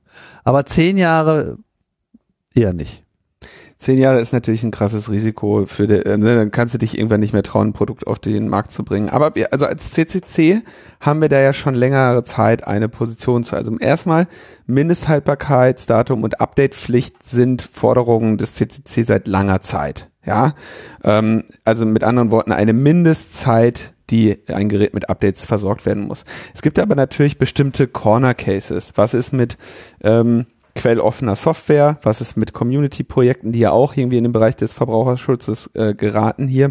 Und eine wichtige Forderung, die wir ähm, als CCC äh, in diesen Bereichen immer auch damit kombinieren, ist zu sagen, natürlich muss einem Betreiber zum Beispiel auch die Möglichkeit gegeben sein, einen Service abzukündigen. Sagen wir mal, ähm, Amazon hat jetzt, ne, die haben jetzt ein paar hunderttausend oder ein paar Millionen von diesen Echos da verkauft und eines traurigen, eines, eines traurigen Tages werden die halt sagen so, diese uralt Echos werden irgendwie nicht mehr unterstützt werden von unserer Cloud. Aus welchem Grunde auch immer. Dieser Tag wird irgendwann kommen. Und dann stellt sich die Frage, was machen jetzt die Verbraucherinnen mit den Dingern in der Bude? Schmeißt sie die alle weg? Ne? Oder die diese oder die sagen, der kriegt keine Software-Updates mehr und dann hat der irgendwann äh, eine Schwachstelle.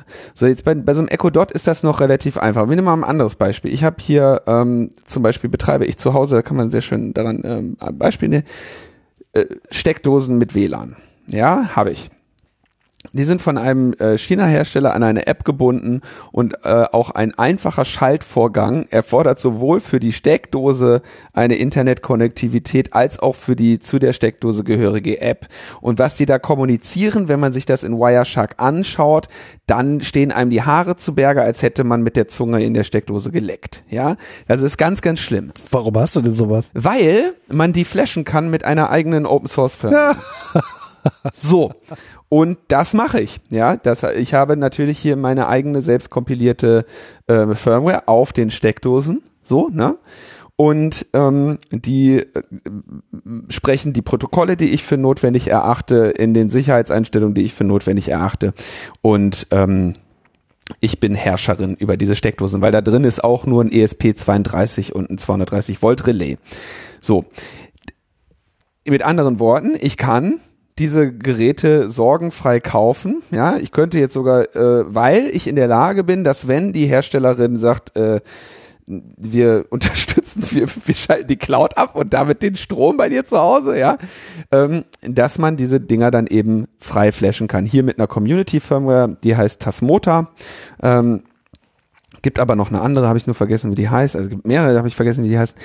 Ähm, und da setz, setzen wir zumindest als CCC an und sagen so, wenn dieses Gerät ähm, abgekündigt wird, also wenn du zum Beispiel sagst, so diesen Router, den unterstützen wir jetzt nicht mehr mit Security Updates und äh, oder dieses dieses äh, diese Cloud schalten wir ab, dass du dann als Herstellerin verpflichtet bist, deinen Kundinnen die Möglichkeit des Weiterbetriebes zu ermöglichen. Sei es, indem du sagst, okay, hier ist der Source Code für die ähm, für die Software, die darauf läuft, passt die von mir aus an, betreibt eure eigene Cloud. Ähm, oder, oder, oder, ja. Und das halte ich eigentlich für eine, für eine relativ sinnvolle Forderung. Nicht nur, weil du damit sagen kannst, ne, also es ist jetzt nicht unbedingt davon auszugehen, dass alle Kunden das dann auch tatsächlich machen. Aber es wäre ja potenziell gar nicht so uninteressant, wenn die sagen, ach geil, so, okay, der Hersteller hat das abgekündigt, jetzt flashe ich äh, ne, dieses alte Gerät, dem werden jetzt, wird jetzt neues Leben eingehaucht durch eine coole äh, Community-Software. Und nicht, man darf nicht vergessen, dass das eben auch ökologische Aspekte hat. So. Es, das WLAN, was in dieser Steckdose ist, das wird noch viele Jahre laufen und auch das Stromnetz wird sich nicht ändern. Insofern wird es eigentlich nach menschlichem Ermessen relativ lange keinen Grund geben, dass ich diese Steckdosen durch neue ersetze oder sie einer Entsorgung zuführe. Wenn aber hier der, der Chinese die Cloud abschaltet, dann äh, landen von diesem Hersteller sackweise diese Steckdosen im Müll und das ist ein Problem. Also Fazit, ähm, Forderung des CCC, letztendlich, wenn du schon das, wenn du das Produkt abkündigst oder die, die, die, die Nachsorge für das Produkt abkündigst, Verpflichtung, ähm, eine weitere, eine, eine eigene Pflege der Community zu ermöglichen. Das wird aber wischiwaschi bleiben müssen, weil es natürlich extrem schwierig ist zu definieren, a, was ist eine ausreichende Dokumentation. Ja, du kannst ja nicht davon ausgehen, dass du jetzt für jedes deiner Produkte auch automatisch äh, eine Community findest, die jetzt äh, da Bock drauf hat. Üblicherweise ist es so, es gibt halt im Markt in jeder Produktkategorie zwei, drei Produkte, äh, die finden jetzt alle irgendwie geil, weil die so ein bisschen den Nagel auf den Kopf getroffen haben. Ja, aber viel anderes ähm, denken die Leute sich so, hm, naja, nee, guck mal hier die Plastikschüssel und so weiter, die können ja irgendwie das nicht und dies nicht und äh, mhm. da, da werfen wir uns jetzt auch gar nicht drauf. Also du kannst jetzt keine Erfolgsgarantie geben, dass das stattfindet. Und dann ist natürlich auch die Frage, wenn keine Community da ist, die in irgendeiner Form was übernehmen kann, wer definiert denn dann auch die Qualität der Übergabe? Also wann ist denn wirklich alles erforderlich? Ist denn wirklich auch wirklich jedes Hardware-Detail dokumentiert, was du brauchst, um es wirklich äh, in Betrieb nehmen zu können. Wenn dann niemand da ist, der das entweder technisch überprüft, was ja dann ja auch ein teurer Prozess wäre, oder eine Community, die sich zumindest lautstark zu Wort melden kann oder das in irgendeiner Form absegnen kann, was auch schwierig ist, weil die ja keine juristische Entität ist. Also ich sehe da praktisch noch Probleme, aber durchaus äh, Potenzial für so eine Art Movement, ja, dass man sagt so, okay, es gibt hier so eine so, so ein offenes äh, Memorandum of Understanding, äh, wenn man das und das äh, unterstützt, dass man eben bei diesen Produkten eine Übergabe unter diesen äh, Gesichtspunkten macht. Aber es ist ein bisschen schwierig. Auch das ökologische Argument, muss ich sagen, mh, hm, ja, gut, bei deinen Steckdosenschaltern mag das äh, so sein, aber viele alte Router möchtest du wahrscheinlich allein schon deshalb nicht mehr benutzen, weil die gerade viel zu viel Strom verbrauchen. Ja, und neue Geräte wiederum deutlich weniger machen. Nur Kühlschränke etc. Äh, haben wir das jetzt auch über viele Jahre gesehen. Also ich will jetzt nicht dem, dem, dem Argument generell widersprechen, will nur sagen, ist auch knifflig und insofern jetzt auch erstmal ganz gut, dass wir hier vielleicht den aller, allerersten Schritt sehen, zumal es sich ja eben um die Umsetzung einer EU-Richtlinie handelt. Das musste also sozusagen eh geschehen und jetzt wollen wir mal gucken, ähm, ob dann auch die Zeiträume noch konkreter werden können. Also immerhin ist das ein Gesetzesvorhaben, was jetzt gerade noch verhältnismäßig wenig Aussicht darauf hat, äh, einen großen Schaden anzurichten und sogar Aussicht darauf hat, positive Konsequenzen zu haben. Und das ist, denke ich, durchaus, das können wir würdigen als eine gute Nachricht. Da, da kann man auch einfach mal fünf gerade sein lassen und sagen, das ist eine gute Nachricht. Meinst du? Okay. Ich finde schon. Okay. Die gute Nachricht. Na, dann war das zumindest noch mal eine gute Nachricht. Gibt ja noch eine, oder? Ähm, ja, kann schon sein, denn es gibt ein Urteil des Bundesverfassungsgerichts zum Antiterror-Dateigesetz ATDG. Das geht locker von der Zunge, kennt ihr sicherlich auch alle. Gibt's nämlich schon seit 2006. Klingt so ein bisschen wie TKKG. ja, hat so ein bisschen was davon, war aber nicht ganz so. Terror-Datei. Ja, naja, aber wurde, ähm, wurde sozusagen, ähm, jetzt muss ich gleich mal in die Timeline gucken, wann das eigentlich ergänzt wurde. Auf jeden Fall gibt es eine Formulierung in diesem Antiterror-Dateigesetz, die dem Bundesverfassungsgericht nicht so gut gefallen hat. Dieses Anti Terror-Dateigesetz, geht noch nicht so richtig flüssig von der Zunge, merke ich gerade, wurde später dann noch um eine weitere Vorschrift ergänzt, die sogenannte Paragraph 6a, erweiterte projektbezogene Datennutzung. Und da ging es nämlich darum, dass das alles um ähm, ja so eine Data Mining Komponente ergänzt äh, werden sollte ja, ein Data Mining von in der Antiterror-Datei gespeicherten Datenarten. Und zwar über die Informationsanbahnung hinaus auch zur operativen Aufgabenwahrnehmung. Paragraph 6a gestattet damit die unmittelbare Nutzung der Antiterror-Datei auch zur Generierung neuer Erkenntnisse aus den Querverbindungen der gespeicherten Datensätze. Dies war bisher nur in Eilfällen möglich. Und das hat sich also das Bundesverfassungsgericht angeschaut. Ich weiß jetzt gerade nicht, wer da geklagt hat. Egal. Auf jeden Fall war die Feststellung, dass diese Erweiterung, diese erweiterte projektbezogene Datennutzung mit Artikel 1 Absatz 1 des Grundgesetzes unvereinbar ist. Zur Erinnerung, da steht drin, die Würde des Menschen ist unantastbar, sie zu achten und zu schützen ist Verpflichtung aller staatlichen Gewalt ja, schwierig da äh, gegen anzugehen. So, ansonsten sei es verfassungsgemäß. Aber das äh, würde halt nicht so gut passen.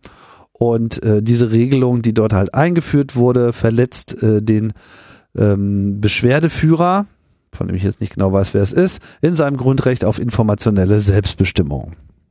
Mhm. Dementsprechend muss das rausgenommen werden. Was das ja letztlich ist, ist äh, quasi so eine Art Rasterfahndung in dieser Antiterror-Datei. Und ja, jetzt muss das wieder anders beschlossen werden. beziehungsweise ist diese Ergänzung nicht mehr gültig. Okay. Das ist wahrscheinlich erstmal gut. Klingt erstmal äh, gut, müssen wir mal gucken, äh, was das jetzt für Folgen hat. Okay, haben wir direkt noch eine gute Nachricht. Echt? Was denn? Der Finanzausschuss des Deutschen Bundestags hat beschlossen, dass Freifunk gemeinnützig ist. Hm.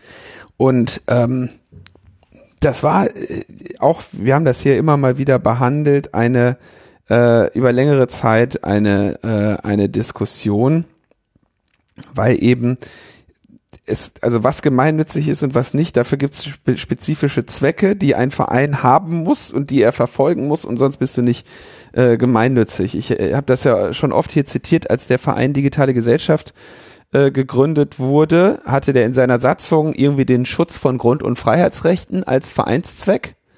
Und dann gab es eben die Antwort, der Schutz von Grund- und Freiheitsrechten ist kein gemeinnütziger Zweck. Ja, und dann, äh, weil, wenn du dir das nämlich äh, anschaust, was ein gemeinnütziger Zweck ist, wir sind in Deutschland, das definiert. So, und das müssen, da gibt es einfach ein, ein Limited Set auf äh, gemeinnützige Zwecke und einige sind es eben nicht. Und bei Freifunk gab es dann eben die Diskussion, ob nun das Bereitstellen von äh, kostenlosen freien Internetzugängen in diesem Subset gemeinnütziger Zwecke ist. Und äh, ich denke natürlich klar, dass weil das ja der Zugang zu Bildung und so weiter ist, ja. Ähm, aber äh, das stand eben zur Frage und jetzt hat das eben ähm, inzwischen endlich der Finanzausschuss eingesehen, dass das eben ein eine ein gemeinnütziges Engagement ist und das bedeutet eben, dass Spenden an die Freifunk-Community eben auch steuerlich absetzbar sind. Das ist ja das das Wichtigste, ja, äh, was so eine Gemeinnützigkeit eben ausmacht und je nachdem, wo du dich befindest, ne, ich meine, manchmal ist Freifunk einfach nur, dass jemand ein offenes WLAN für dich hat, aber in anderen Bereichen werden ja hier über Mesh-Netzwerke irgendwie halb Berlin verbunden, um das Internet irgendwo hinzubringen. Wir erinnern uns auch, ähm, um, um 2016 äh, diese großen ähm, oder 2015 sogar schon diese großen Initiativen, um Geflüchteten in Unterkünften akzeptable WLAN-Verbindungen zu liefern. All das in, in natürlich ehrenamtlichen Engagement und äh, natürlich gehört äh, äh, gehört dieses Engagement als gemeinnützig äh, gefördert. Ja, das ist alles sehr ähm, schön, dass das so gekommen ist, aber jetzt muss man natürlich auch sehen, dass das äh, sich noch weiter ausbreiten muss. Also das, da kann es nicht bei Freifunk bleiben, sondern das müssen, müssen auch noch andere äh, Dinge gemeinnützig sein. Ja, da gibt es noch eine ganze Menge andere Sachen, die, die gemeinnützig sind. Ich meine, es ist wirklich interessant, wenn man sich mal anschaut, was heutzutage als gemeinnützig anerkannt wird. Also es ist eine äh, da sind halt so Sachen, so allgemeine Formulierungen drin, so Förderung von Wissenschaft und Forschung, Bildung und Erziehung, Kunst und Kultur, Völkerverständigung und so weiter, Denkmalschutz, Naturschutz, Tierschutz ist alles drin, Sport, äh, ja, aber was weiß ich, wenn du jetzt zum Beispiel Open Source Software äh, verbreiten möchtest, also freie Software, die äh, Dinge tut, so, dann gibt's da überhaupt gar keinen Ansatz. Ja.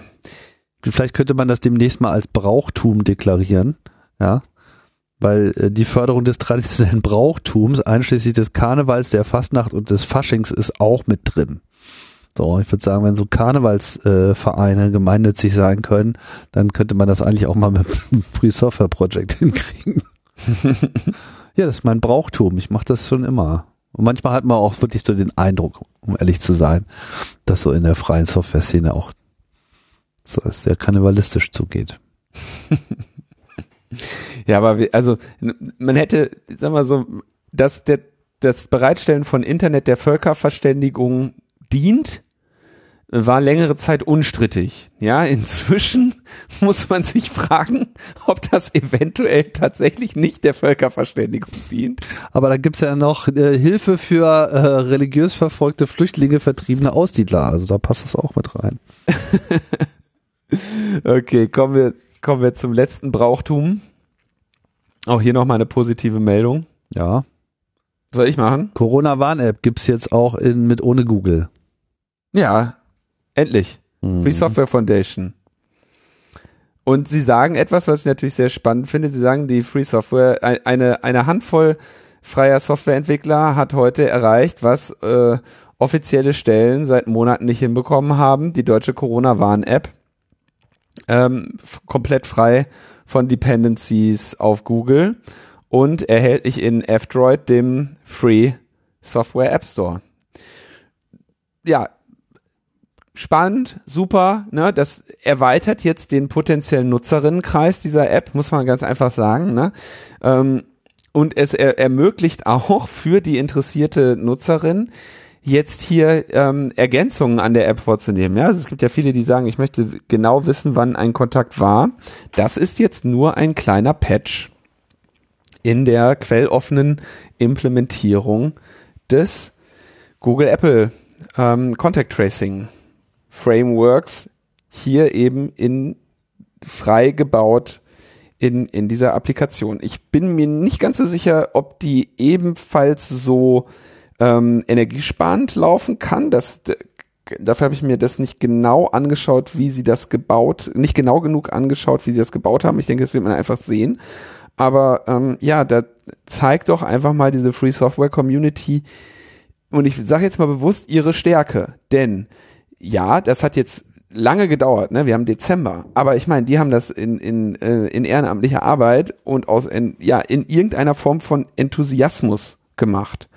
Ähm, und das, äh, ja, ich denke, das muss man tatsächlich mal äh, äh, wirklich als, als Stärke würdigen und auch als dieses Engagement eben zeigen, ne, dass es eben nicht, ähm, also dass dieser ganze freie Software-Gedanke und diese App überhaupt Open Source zu machen, eben tatsächlich hier auch noch Monate später entscheidende Früchte trägt.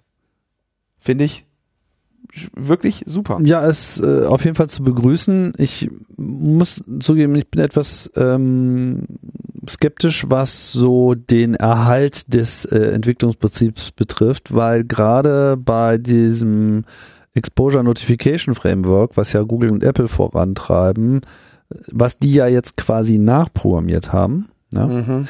ähm, stehen ja demnächst größere Umwälzungen an. Also die äh, Version 2.0 des Protokolls, das ist so das Rollout, was wir jetzt gerade sehen. Ich bin mir jetzt gerade gar nicht so sicher, ob das in dem aktuellen Betriebssystem-Release schon drin ist oder erst noch kommt. Auf jeden Fall äh, ändern sich dann zum Beispiel grundlegende Dinge wie die Berechnung des Risikos etc. Also da wird dieser gesamte Algorithmus nochmal komplett umgestellt. Sprich, in dem Moment hat man, hat man natürlich dann auch den Druck, relativ zügig dann, da kann man nicht ewig warten, weil äh, das ja auch mit der mit dem Betrieb des Servers zusammenhängt, der dann diese Parameter liefert, die müssen dann halt auch entsprechend umgesetzt werden. Und das dann halt eben auch zeitnah, weil sonst ist man einfach schlicht inkompatibel. Ich sage nicht, das geht nicht, ich sage nur, hier sieht man, was äh, also was eine Bereitstellung von Software ist jetzt nicht so ein, hier habt ihr das, und passt schon und dann wird das ewig laufen, sondern sind wir genauso wieder bei dieser Update-Pflicht, ne? Äh, dann muss das natürlich auch maintained werden und man muss äh, Probleme lösen, man muss Bugs fixen, man muss äh, auf äh, entsprechende Protokolländerungen ähm, reagieren. Total, total richtig. Ich denke, also das wird aber keine, also ich gehe nicht davon aus, dass es ähm, Protokolländerungen geben wird, die Backward Compatibility brechen. Ähm, aber natürlich, in dem Moment, wo du ein Softwareprojekt startest und das in die Welt setzt, hast du das Ding an der Backe. Und das ist ja auch die Stärke dieser Community, dass sie nicht nur das geschafft hat, sondern dass sie es bis zur Release-Fertigkeit geschafft haben. Und gerade Leuten, die sowas machen, denen ist auch klar, dass sie natürlich jetzt das Ding an der Backe haben und da in Zukunft ähm, nachimplementieren müssen, na, ne? wenn, äh, wenn es signifikante Änderungen gibt und so. Im Moment haben sie aber, muss man jetzt auch sagen, natürlich die Nase vorn, weil sie eben Features haben, über die viel diskutiert wird, ne? Die gerade hier, ich kann nicht sehen, wann der Kontakt war, großes Thema, ne? Wird, wird der Bundesdatenschutzbeauftragte für verantwortlich gemacht und was da nicht alles diskutiert wird. Die haben es halt mit ein paar Zeilen Code jetzt einfach mal geschafft und haben jetzt, muss man wahrscheinlich sagen, die, die bessere Corona-Warn-App für einen kurzen Zeitpunkt, bis halt wieder die tatsächliche Corona-Warn-App sich weiterentwickelt und sie dann gucken müssen, ob sie, ob das ähm, merchbar bleibt für sie oder ob das ihrerseits Arbeit und Anpassungen erfordert. Aber sie haben sich dieser Aufgabe gewidmet und verfolgen das jetzt. Und das ist doch wichtig. Ja. Ist okay. Also das könnte auch interessante Auswirkungen haben, wenn halt bestimmte Features, die derzeit blockiert sind, dann einfach mal praktisch gezeigt werden. ja, so nach dem Motto, guck mal, so schön können das sein, dann ist das natürlich auch äh, ja, interessant.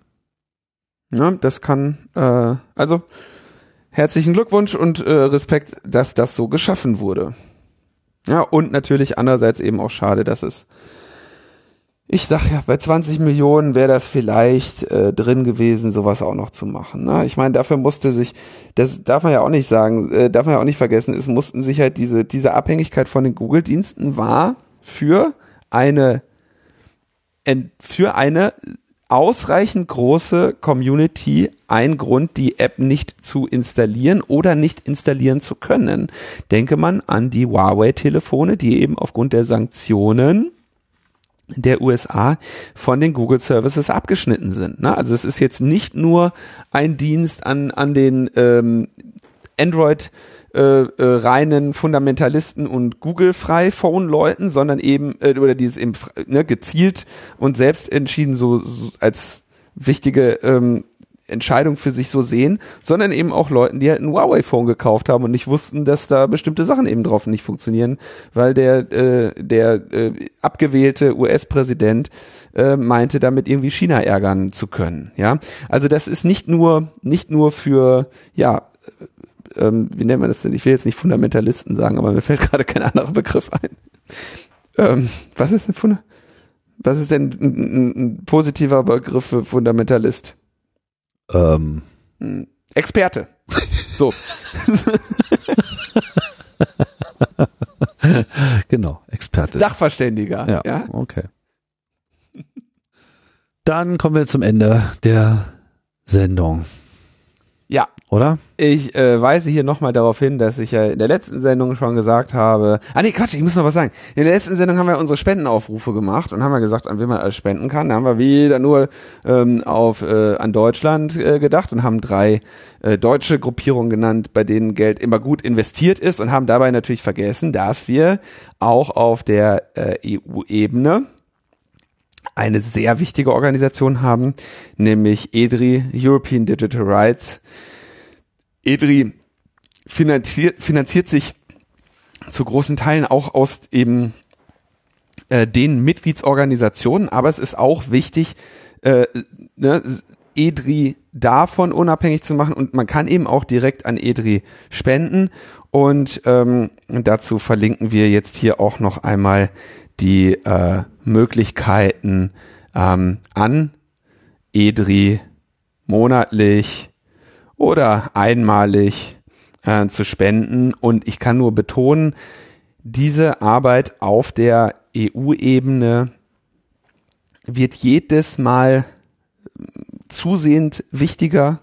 Ja, wir merken, dass immer weniger von dem, was in Logbuch Netzpolitik weltbewegend diskutiert wird, im Bereich der äh, Bundesregierung oder der, der Bundesrepublik stattfindet. Hier, hier finden immer noch die größten Verkackungen statt, das ist richtig, aber äh, die großen Weichenstellungen ähm, sind in zunehmendem Maße auf der EU-Ebene und da müssen wir ein Auge drauf haben und da äh, ist es sinnvoll, EDRI zu unterstützen, weil das ist mehr oder weniger das, der eine Dachverband, die eine Dachorganisation, die wir eben auf der EU-Ebene in, als, als NGO-Zusammenschluss haben.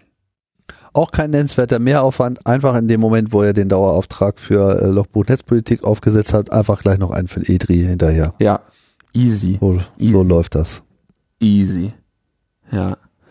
Spart man, da spart ihr euch zweimal den Zwei-Faktor-Login. Das muss man ja auch irgendwie heute ökonomisch mit umgehen. So, ich hatte äh, in der letzten Sendung schon gesagt, dass ich äh, aufgrund wiederholter Missverständnisse zum Ende dieses Jahres damit aufhören werde, in dieser Sendung äh, Individuen persönlich zu danken.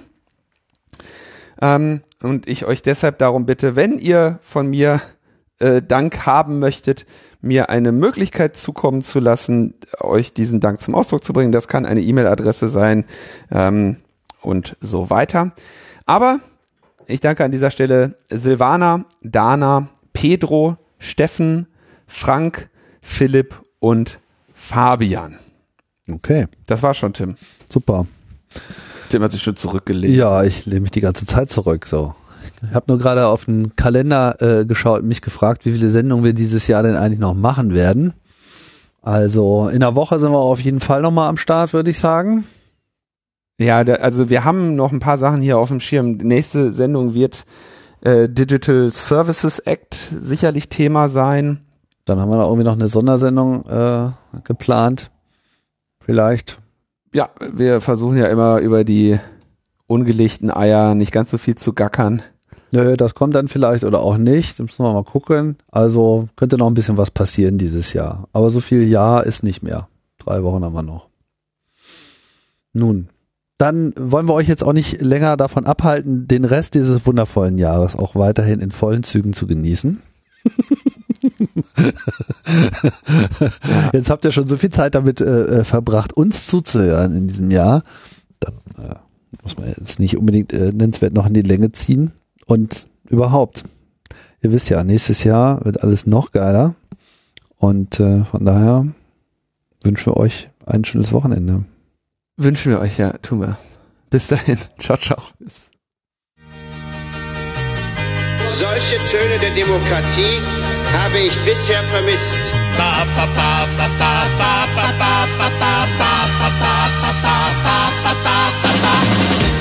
Demokratie hat viele Gesichter. Mal ist sie schlichter, dann demonstriert sie, dann wieder schlägt sie zu und lässt in Ruhe. Mit anderen Worten, Das ist Demokratie. Langweilig wird sie nie. ob es einem schmeckt oder nicht. Das ist Demokratie. Langweilig wird sie nie. Demokratie, Herr Bundeskanzler, ist Herrschaft auf Zeit. Mal ist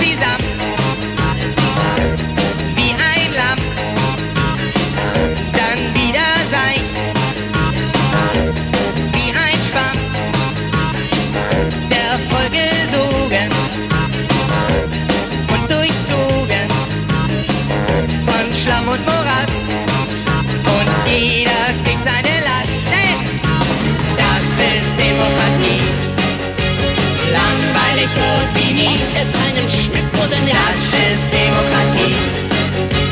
Langweilig wird sie nie. In unserem demokratischen Gemeinwesen muss nicht nur die Kasse stimmen. Dann kommen wir wieder nach vorn. Und Sie sollten das mitmachen.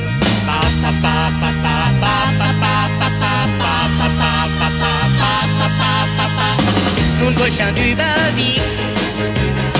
Woran das wohl liegt, Wie werden wir wieder flott? das ist die Frage, jeden bewegt. Die Antwort jeder in sich trägt. Und das ist Demokratie. Langweilig wird sie nie. Das ist Demokratie. Langweilig wird sie nie. Ich erkläre es gleich für die, die das Grundgesetz nicht unter der Achsel haben. Wird wieder gewählt, wird wieder jeder von jedem gequält. Ärgern wir uns nicht. Das ist das wahre Gesicht, darum verirre dich nicht. Bleib im Garten Eden und hör dir an die Reden, Dann kommen wir wieder nach vorn. wo keiner eingehalten, eingehalten werden. Sonst bliebe man nicht vier Jahre dran, denn das ist Demokratie. Langweilig wird sie nie. Ob es einem schmeckt oder nicht. Das ist Demokratie. Langweilig wird sie nie. Ich bitte, die Häufigkeit der Zwischenrufe zu unterlassen, weil sie störend wirken. Das ist Demokratie.